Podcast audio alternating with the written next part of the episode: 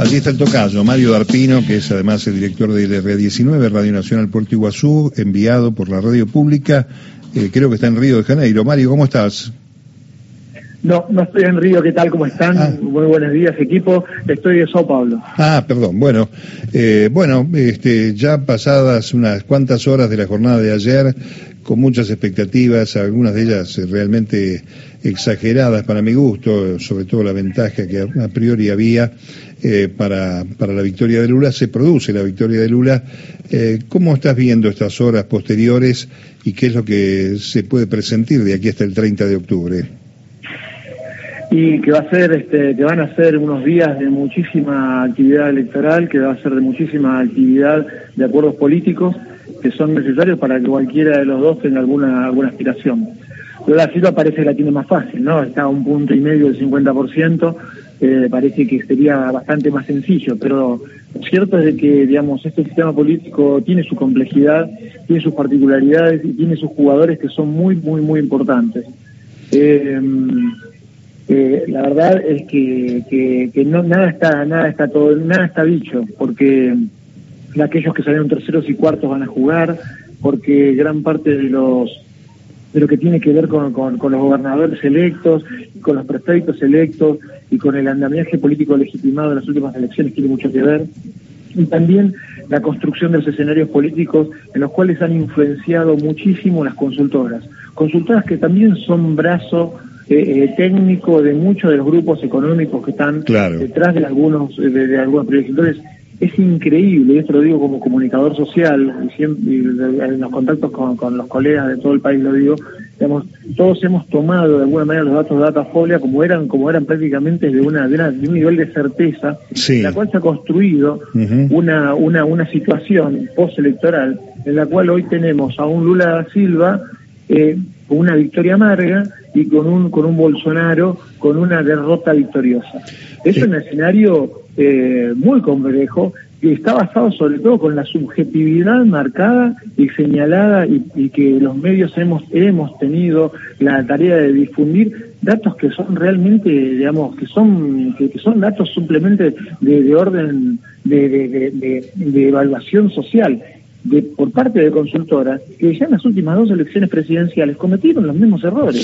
O sea, tienen, parece que digamos cometen los mismos errores y tienen la credibilidad intacta, una cosa realmente notable. Sí, pero además este, en los medios brasileños, ¿no? Mario, además el, el tema de este, subestimar el poder de Bolsonaro, en, bueno, al frente del gobierno, del Estado, eh, la participación de los sectores evangélicos, ¿no? Que han acompañado allí y alguna parte de, mm, este, me imagino yo, aunque ahora atenuado, eh, lo que fue la inoculación por parte de los medios de comunicación sobre la figura de Lula, ¿no? Este, que no tiene ninguna causa pendiente con la justicia, pero que sí fue perseguido y estigmatizado durante tanto tiempo, ¿no?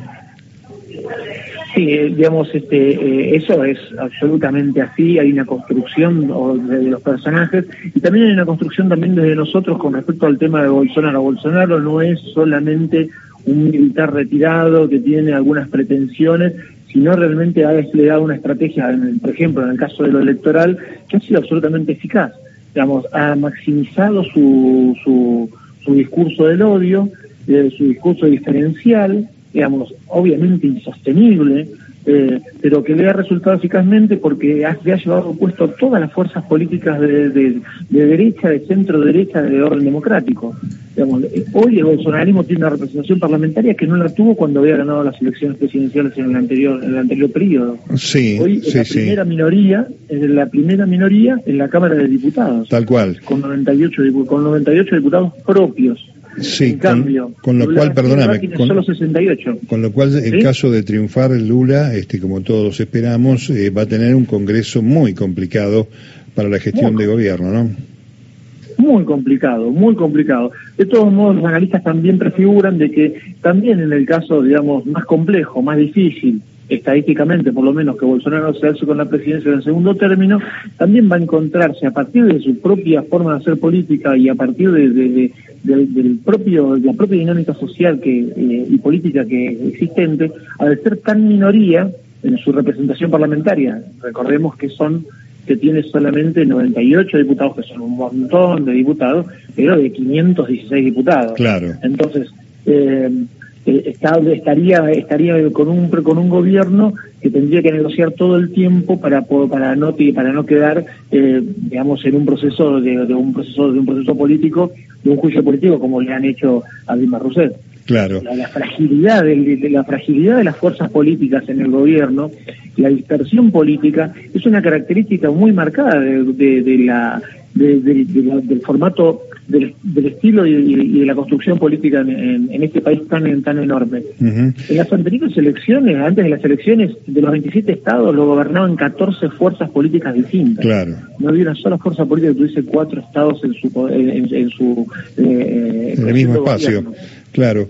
Eh, y Mario, bueno, claro, ayer por eso Lula levantó un poco del ánimo a esto que bien referís, una, victoria con algo de amargura, y al mismo tiempo uno se pregunta ese porcentaje de personas que no votaron ni a Bolsonaro ni a Lula, cuál será su comportamiento y, y nace como una nueva campaña electoral, ¿no? En estos días hasta el 30 es una cantidad enorme, de, es una cantidad enorme de, votantes. Son 27 millones de votantes más los 13 millones de votantes que no votaron, que votaron pero que no votaron ninguna de las dos fórmulas. Es un país. Tal cual. Este, es una es una es una cosa realmente los, los números que maneja que, que, maneja este país son son terribles este por su dimensión.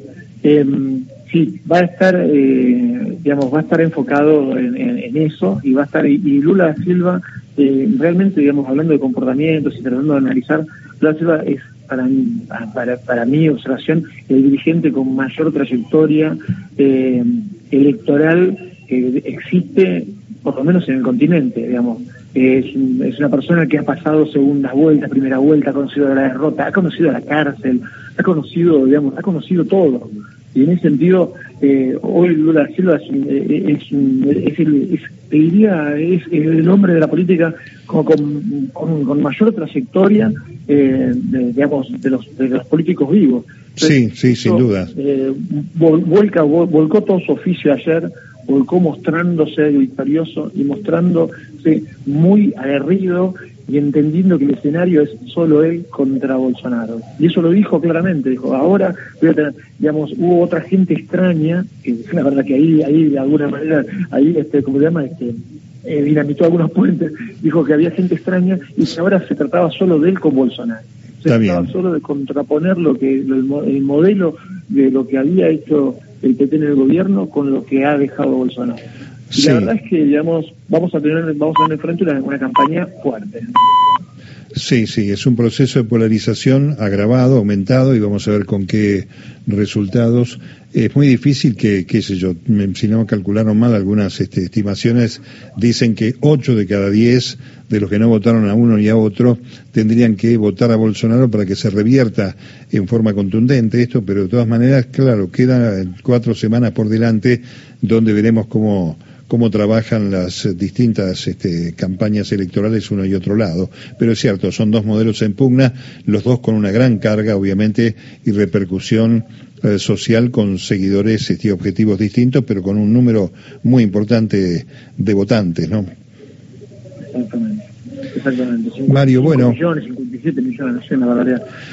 Bueno, está, está bien que tenga la presencia de la radio pública en tu nombre y por supuesto además porque hay una afinidad geográfica que une por el lado de Puerto Iguazú a la Argentina con Brasil, así que ese intercambio me parece que es valioso tener a alguien que conozca el territorio cubriendo esta experiencia electoral allí en Brasil. ¿eh? Sí, la verdad es que, digamos, este, independientemente de, mi persona, eh, la radio, la conducción de la radio ha tomado una decisión que reafirma el camino de, que, ha, que ha tenido desde un primer momento de federalizar la radio pública y la verdad es que eh, para nosotros es un orgullo, es una carga, es un orgullo y una alta responsabilidad que esperamos estar a la altura y que, que bueno, que realmente estamos muy, muy agradecidos. Te mando un abrazo y gracias como siempre eh, por la atención aquí a nuestro programa. por favor. No, fuerte abrazo y agradecido Gracias, gracias. Mario Alpino, eh, que, eh, bueno, primero es periodista y ocasionalmente es el director de LRA 19, nuestra radio nacional en Puerto Iguazú.